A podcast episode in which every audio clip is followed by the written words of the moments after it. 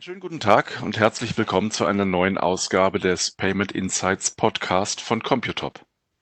Mein Name ist Henning Brandt, Leiter Kommunikation bei Computop und ich habe heute das Vergnügen, mich zu unterhalten über das Thema MTT, Mass Transit Transaction. Was ist das? Wer kann das benutzen? Und so viel kann ich schon mal sagen, es geht um den öffentlichen Personennahverkehr. Wir sind in der Corona-Krise und auch das Abstandsgebot gilt auch in öffentlichen Verkehrsmitteln. Und trotzdem ist äh, MTT Mass Transit Transactions ein Thema, mit dem sich viele Kommunen beschäftigen und das Thema, das ein Thema, das Vorteile hat für viele Verbraucher. Darüber unterhalte ich mich heute mit Lars Hofmann, Consultant äh, POS und Omnichannel bei Computop. Hallo Lars. Hallo Henning, vielen Dank für die Einladung. Lars, wir sprechen heute über MTT, Mass Transit Transactions. Mal so ganz im Überblick, was ist das und wer kann das benutzen? Mass Transit Transactions sind eigentlich eine ganz neue Form von der Transaktionsabwicklung. Eigentlich ist es eher ein Regelwerk von verschiedenen Möglichkeiten, durch die die Schemes ähm, den Stadtwerken ähm, und Verkehrsbetrieben helfen wollen, eine neue Möglichkeit der Transaktionsabwicklung ähm, anzubieten. Ja, äh, Transaktionsabwicklung, das heißt Bezahlung der äh, Tickets, nicht mehr am Automaten, wie es bisher gewesen ist, sondern äh, wie läuft das dann künftig ab?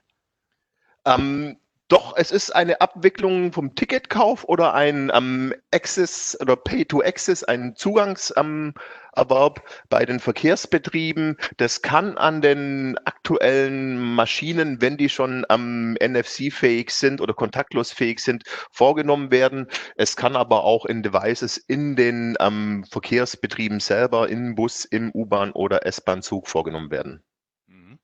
Das Thema oder das Schlüsselwort dabei heißt wahrscheinlich kontaktlos, oder?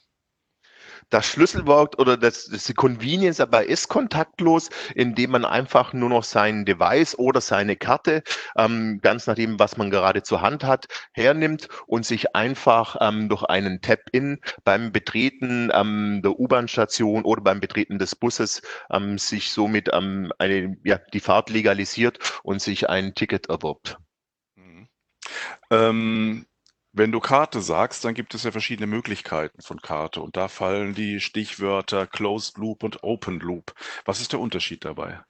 Genau, ich glaube, das Closed-Loop-Verfahren kennt man am bekanntesten aus London von der Oystercard. Das ist ein proprietäres System. Das heißt, es ist ein in sich geschlossenes System, das auf spezielle Devices oder spezielle Karten abzielt, die dann eben auch beladen werden müssen, die auch gewartet werden müssen und man eben nur für diesen Verkehrsverbund oder für dieses Verkehrsunternehmen ähm, dann nutzen kann. Während der große Vorteil, wie es schon im Namen ist, eines Open-Loop-Verfahren, es setzt auf ein bestehendes System auf, in dem Fall auf die Kreditkartenschemes, auf die großen. Ähm, und man kann unabhängig vom Verkehrsunternehmen mit seinem bereits verfügbaren ähm, Karte oder Device sich dort am ähm, Zugang erwerben und kann eben übergreifend über alle Verkehrsunternehmen, die dieses System dann unterstützen, ohne den gezielten Erwerb eines ähm, geschlossenen Systems ähm, überall mit seinen vorhandenen Möglichkeiten bereits bezahlen. Ähm, dabei gibt es zwei Stichworte, die mir da bei der Vorbereitung aufgefallen sind. Die sind auch wieder Englisch. Ich weiß auch nicht, wo das herkommt, aber Mass Transit Transactions ist ja auch Englisch. Das eine heißt Known Fair Transaction und das andere heißt Pay as you go. Was ist der Unterschied? Die Known Fair Transactions ist, wie man es heute eigentlich kennt. Ich besteige eine U-Bahn und ich nehme eine Einzelfahrt, die kostet dann 2,50, 3,50, was auch immer. Und der Betrag steht bereits fest und wird gebucht beim Betreten oder beim Tap der Karte. Ein fixer Betrag, der bekannt ist und die Zahlung ist damit abgeschlossen. Während die eigentliche Innovation dann wirklich beim PSU-Go liegt. Und hier ist nämlich auch jetzt der Ansatzpunkt vom Mass Transport äh, Transactions. Ähm, beim Zeitpunkt des Tabs oder beim Betreten des Verkehrsmittels ist der endgültige Betrag noch nicht bekannt und auch noch nicht fix. Weder für den Konsumenten noch für das Verkehrsunternehmen. Denn PSU-Go, das Computop durch seine Pay-to-Access-Lösung ähm, unterstützt, ähm, autorisiert erstmal oder autorisiert den Reisenden beim Tab und so können sich dann über den Tag oder über Zeiträume strecken ähm, verschiedene Fahrten ähm, akkumulieren und geben später dann den Endbetrag. Das heißt, wenn ich noch nicht genau weiß, wie oft fahre ich denn heute, ähm, kann ich die verschiedenen Tabs sammeln und am Ende des Tages wird dann der finale Betrag eingereicht. Das bedeutet, man hat auch nicht mal eine Abbuchung pro vorgenommener Fahrt, sondern dann eine Abbuchung pro Tag, oder? Genau, das liegt dann in, an der Intelligenz des ähm, Account-Based Ticketing-Systems, ähm, an der Intelligenz des ähm, Fahrgarten, also des ähm, Nahverkehrsbetreibers, dass man am Ende des Tages nur noch eine Zahlung durchführt und die hat eben zusammengefasst alle Teilfahrten und so können dann eben auch ähm, andere Preise angeboten werden und es wird eine Zahlung durchgeführt. Geht das auch in größeren Einheiten? Ich meine mich zu erinnern, dass es in London so ist, dass man sogar Rückerstattungen am Ende der Woche bekommt, wenn man sich herausstellt, dass die äh, zusammengefahrenen äh, Tagestickets eigentlich teurer waren, als es eine Wochenkarte gewesen wäre.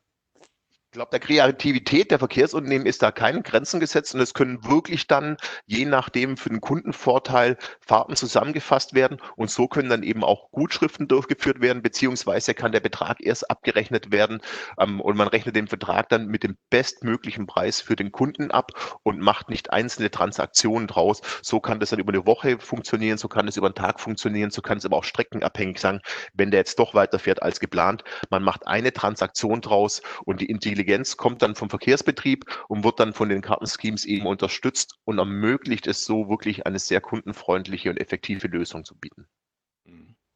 Welche Vorteile hat denn so ein Nahverkehrsunternehmen von der Lösung? Ähm, es ist ein großer Vorteil, da es auf ein bestehendes System aufsetzt, muss eigentlich in die Hardware, sollten die Unternehmen schon in den letzten Jahren in NFC oder Kontaktlos-Reader investiert haben, sollten die sich da bereits gut aufgestellt haben, ist die Investition überschaubar. Dann braucht man eben nur ein Account-Based ähm, Ticketing-System, um eben auch die Intelligenz anzubieten. Aber so ist es einfach ein großer Convenience-Gewinn, den die ähm, Verkehrsunternehmen ähm, ihrem Kunden bieten können. Und dadurch verhindern die natürlich oder reduzieren die Kosten, indem Schwarzfahrten verhindert werden, weil der Kunde das einfach weiß und eintritt und sein Ticket automatisch zieht. Ähm, die Bargeldentsorgung, das Bargeldhandling entfällt, denn die ganzen Maschinen, die aktuell da aufgestellt werden, die für Bargeld ähm, noch Benutzung aufgestellt sind, sind ziemlich teuer. Die Wartung ist teuer, die müssen geleert werden, die müssen gefüllt werden. Diese ganze Kostenersparnis ist da, weil auf ein bestehendes System aufgestellt wird und ähm, Zusätzlich erhält natürlich auch so ein Verkehrsunternehmen diese ganzen Informationen, die vielleicht wichtig sind, die man heute vielleicht noch schwierig nur erheben kann, wenn man weiß, welche Strecke wird wie stark genutzt, wann wird die wie stark genutzt. Das bietet ganz neue Möglichkeiten, hier auch vielleicht den Verkehr besser zu lenken, durch Preisanreize, durch Loyalty-Systeme, um eben dann auch den Verkehr besser zu steuern.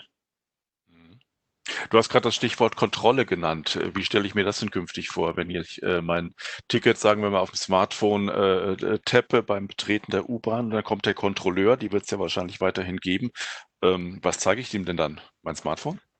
das Smartphone oder die Karte des Device oder der Träger, mit dem man seine ähm, mit seinem Tab durchgeführt hat. In dem Sekunde nämlich eben auch, wenn der Tab durchgeführt wird, wird ja die Karte im System registriert. Wenn der Kontrolleur dann ähm, ein Device hat, auch ein zum Kontrollieren, wie er es heute auch vorfindet, kann, kann der feststellen, ist diese Karte oder ist dieses Device gerade eben verwendet worden, um sich hier im, ähm, ja, im Zug, in der U-Bahn ähm, zu validieren und ist die gültig und kann so ganz leicht rausfinden, okay, ja, der hat vor ein paar Minuten, der hat vor einer Sekunde, hat er sich gerade authentifiziert, hat seinen Tab durchgeführt, von dem her ist ja alles in Ordnung.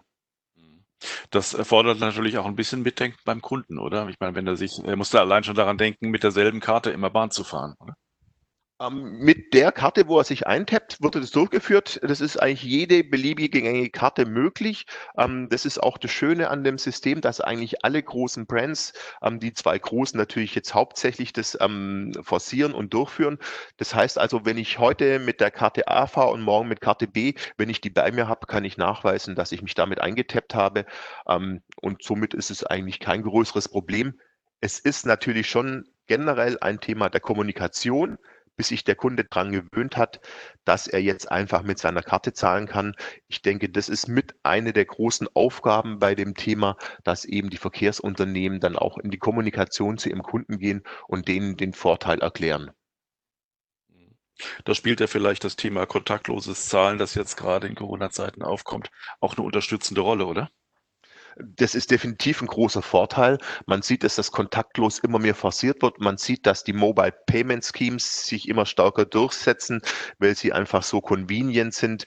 Ich glaube, man kann die großen zwei nennen. Mit Google Pay und Apple Pay gibt es einfach inzwischen auch sehr convenient Lösungen, ähm, die das unterstützen. Das kontaktlos Zahlen wird gerade vom Handel ähm, forciert, eben um die Ansteckungsgefahr zu minimieren.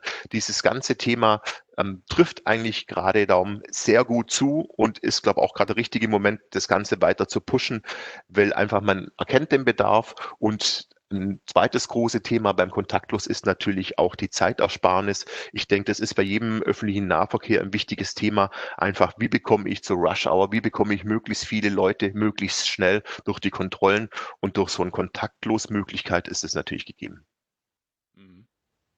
Äh, funktioniert das genauso bei ähm, auf in U-Bahn-Haltestellen oder U-Bahnhöfen und äh, Busverbindungen in Deutschland? Die sind ja nicht wie äh, zum Beispiel in London geschützt durch äh, Eingangs, äh, durch Sperren, die man überwinden muss, die freigeschaltet werden durch das Tab, sondern man geht einfach rein.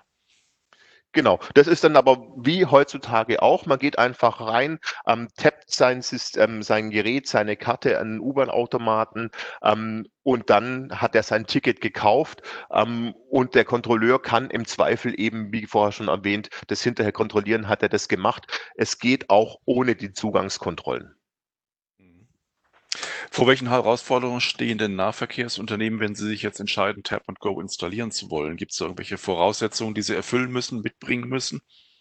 Es gibt da durchaus mehrere Punkte, die man beachten muss. Was ich vorher schon gesagt habe, alle Verkehrsbetriebe, die bereit in relativ kluge Devices, die eben kontaktlos unterstützen, bereit investiert haben, haben den ersten Schritt schon mal getan. Verkehrsbetriebe, die eben noch keine kontaktlos oder überhaupt keine Kartenzahlung anbieten, müssen natürlich in die Devices erstmal investieren, dass eben dieser Tab durchgeführt werden kann. Wobei ich denke, da ist in den letzten Jahren auch schon so viel passiert, dass inzwischen seit fast alle Verkehrsbetriebe ähm, ein Device, ein POS-Device verfügen, ein Antenne-Terminal, um den Tab durchführen zu können. Ähm, das zweite ist dann eben auch die Intelligenz. Das ist dann eben auch dieses Account-Based Ticketing-System. Das heißt, irgendwo muss ja dann auch die Intelligenz am Ende des Tages, am Ende der Woche nach einem bestimmten Zeitraum ähm, vorliegen, um zu sagen, okay, wir haben hier aggregiert vier Fahrten an dem Tag. An dem Tag wäre es eigentlich viel besser, er hätte ein Tagesticket und wir berechnen dem Kunden auch nur das Tagesticket. Diese Intelligenz muss natürlich vorhanden sein. Da gibt es eben aber auch gute Partner, die Computop eben, die mit Computop zusammenarbeiten und diese Intelligenz auch zur Verfügung stellen können. Ähm, und dann hat es zusätzlich zum Account-Based Ticketing gibt es natürlich, wie auch gerade schon erwähnt, das ganz große und wichtige Thema, ich glaube, der Kommunikation. Denn für uns ist es jetzt selbstverständlich und einfach zu verstehen. Ich tappe mich da ein und ähm, am Ende des Tages habe ich den besten Preis und ich muss mich nicht durch den Tarifdschungel quälen. Das ist aber ein Thema, das ist kommunikativ zu lösen. Und ich denke, am, am Anfang ist es sicher mit einer von den größten Aufgaben, dem Kunden zu erklären, dass er jetzt ganz einfach und dass er vielleicht auch kein Papierreceipt mehr erhält, sondern dass er einfach durch das Tappen seiner Karte sicher ist und dass er das gemacht hat mit zunehmender Reife auf dem Markt, denke ich, ist es dann selbstverständlich. Es ist ja auch die schöne Zukunftsvision, dass ich, egal in welcher Stadt ich bin, in welchem Land, dass ich einfach nur noch meine Karte oder mein Device draufhalte und damit automatisch mein Ticket gelöst habe. Ohne Sorgen, durchgelaufen, easy und convenient, so wie man sich es eigentlich vorstellt. Mhm. Gibt es denn im Moment Projekte, an denen Computop schon beteiligt ist? Computop hat das große Glück, dass als innovatives Unternehmen ähm, immer schon im Austausch mit allen möglichen Partnern und auch mit den Schemes direkt war. Und darum hat Computop Club vor eineinhalb Jahren angefangen, bereits mit einem Partner ähm, und mehreren Partnern in Belgien ähm, an einem Projekt zu arbeiten, das auch seit diesem Frühjahr bereits live ist. Das läuft also, es gibt den Use Case, es funktioniert. Ähm, und das ist schon up and running. Es ist ein zweites großes Projekt, das wir zusammen mit einem Scheme ähm, in Deutschland bereits in der Umsetzungsphase sind. Ähm, da sind wir auch schon dran. Die Umsetzung läuft auch schon. Da gibt es dann wieder neue Partner dazu. Ähm, aber es gibt durchaus schon wie gesagt, ein Up-and-Running-System, ein System im Rollout und dann gibt es weitere Gespräche mit weiteren Anbietern, weil das Thema doch sehr stark in den nächsten Jahren kommen wird. Gut, das klingt ja doch nach einer ordentlichen Ausbreitung. Und das ist natürlich auch attraktiv für viele Metropolen, die verschiedene Verkehrssysteme miteinander verbinden müssen. Ähm, ist denn sichergestellt, dass das immer so funktioniert, dass man also wirklich von der U-Bahn in den Bus umsteigen kann und dann in den Nahverkehrszug oder die Straßenbahn? Ähm, worauf kommt es dabei an? Obliegt natürlich den Verkehrsbetrieben. Wenn jetzt unterschiedliche Verkehrsbetriebe sind, die unterschiedliche Systeme unterstützen, kann es da zu Problemen kommen. Das wäre natürlich ein Worst Case. Da ist es schon ein bisschen an den Kommunen ähm, und an den Städten und Verkehrsbetrieben gelegen, dass die, wenn sie Smart Cities sein wollen, dass die ein übergreifendes System anbieten. Denn wie gesagt, auch in der Kommunikation, ich glaube, es ist schwierig, dem Kunden zu erklären, Du darfst in der U-Bahn und in der S-Bahn aber nicht im Bus und du darfst aber in der Tram nur am Dienstagmorgen mit der Karte zahlen, sondern wenn das System funktionieren soll, dann muss es eigentlich in allen ähm, Verkehrsmitteln zugelassen werden, sonst wird es, glaube ich, ein kommunikatives Chaos. Ja, es klingt nach einem sehr umfassenden und äh, weit spannenden Projekt. Äh, vielen Dank erstmal, Lars. Kannst du zum Schluss noch mal kurz die wesentlichen Punkte zusammenfassen für alle, die, die sich vielleicht mit solchen Fragen auch beschäftigen? Ich glaube, die wichtigsten Punkte sind wirklich, dass man die richtigen Partner hat, um ein sehr kundenfreundliches System anbieten zu können, mit dem man dann wirklich Zugangs- also, ja, relativ leicht und einfach alle Verkehrsmittel in, in einer Region zur Verfügung stellen kann. Das sind Dazu sind kleine technische ähm, Investitionen nötig, falls noch nicht vorhanden, in die Hardware. Es ist ein bisschen ähm, in die Intelligenz oder ziemlich viel eigentlich Intelligenz in die intelligente Software dahinter zu investieren und rauszufinden. Es bietet aber auch unglaublich viele Optionen auf dem Weg zu einer Smart City.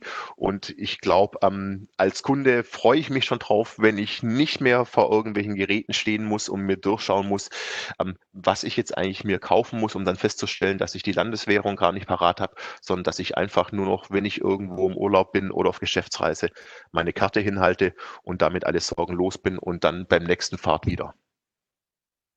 Ja, das ist äh, ein guter Aspekt. Äh, speziell auch der touristische Aspekt ist dabei, glaube ich, ganz wichtig. Wobei, wenn man manchmal äh, auch ähm, ja, deutsche Einwohner vor dem Fahrkartenautomaten stehen sieht und rätseln, was, welche Taste sie jetzt drücken müssen. Wie viel schwieriger ist es für jemanden, der in einer fremden Sprache unterwegs ist? Von daher ist es natürlich auch gerade für Touristen eine perfekte Lösung. Dürfen wir gespannt sein, wie sich das Ganze über die Länder verbreitet. Lars, das war sehr interessant. Vielen Dank für deine Informationen. Ich habe zu danken für die Einladung, Henning. Ja, das waren die Payment Insights für dieses Mal. Vielen Dank fürs Zuhören und ich hoffe, wir konnten Ihnen ein bisschen was näher bringen zum Thema Mass Transit Transactions. Wenn Sie mehr von uns hören wollen und weitere Einblicke in die Welt des Payments suchen, dann finden Sie uns auf Spotify, auf ähm, Apple Podcast, Google Podcast und natürlich auf unserem äh, Internetblog Payment Insights unter computop.com. Vielen Dank und bis zum nächsten Mal.